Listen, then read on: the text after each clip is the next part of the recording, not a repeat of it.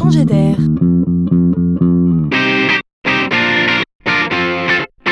C'est la chronique de Laurent Collen.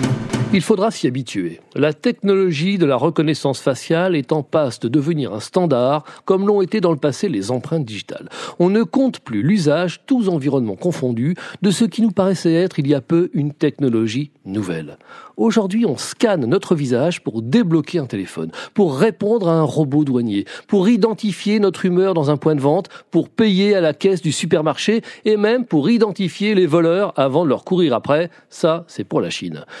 Et on apprend que nous allons plus quotidiennement encore nous faire dévisager par des yeux de robots à chaque fois que nous irons retirer quelques billets de banque au distributeur automatique. Et le pionnier dans ce domaine, c'est l'espagnol CaixaBank. Si le client le souhaite, et uniquement s'il le souhaite, la reconnaissance faciale va pouvoir remplacer la saisie du fameux code secret qu'on est prié de ne jamais oublier. Les deux tiers des clients y verraient un véritable avantage en termes de sécurité. Le dispositif est né dans quelques agences de Barcelone et doit se déployer en Espagne dans les mois à venir. Pour jouer, les clients devront simplement se faire scanner le visage en 16 000 points sur la tablette de leur conseiller en agence pour assurer une identification totalement sécurisée. Mais pour l'instant, il faudra encore, étonnamment, disposer physiquement de sa carte de retrait.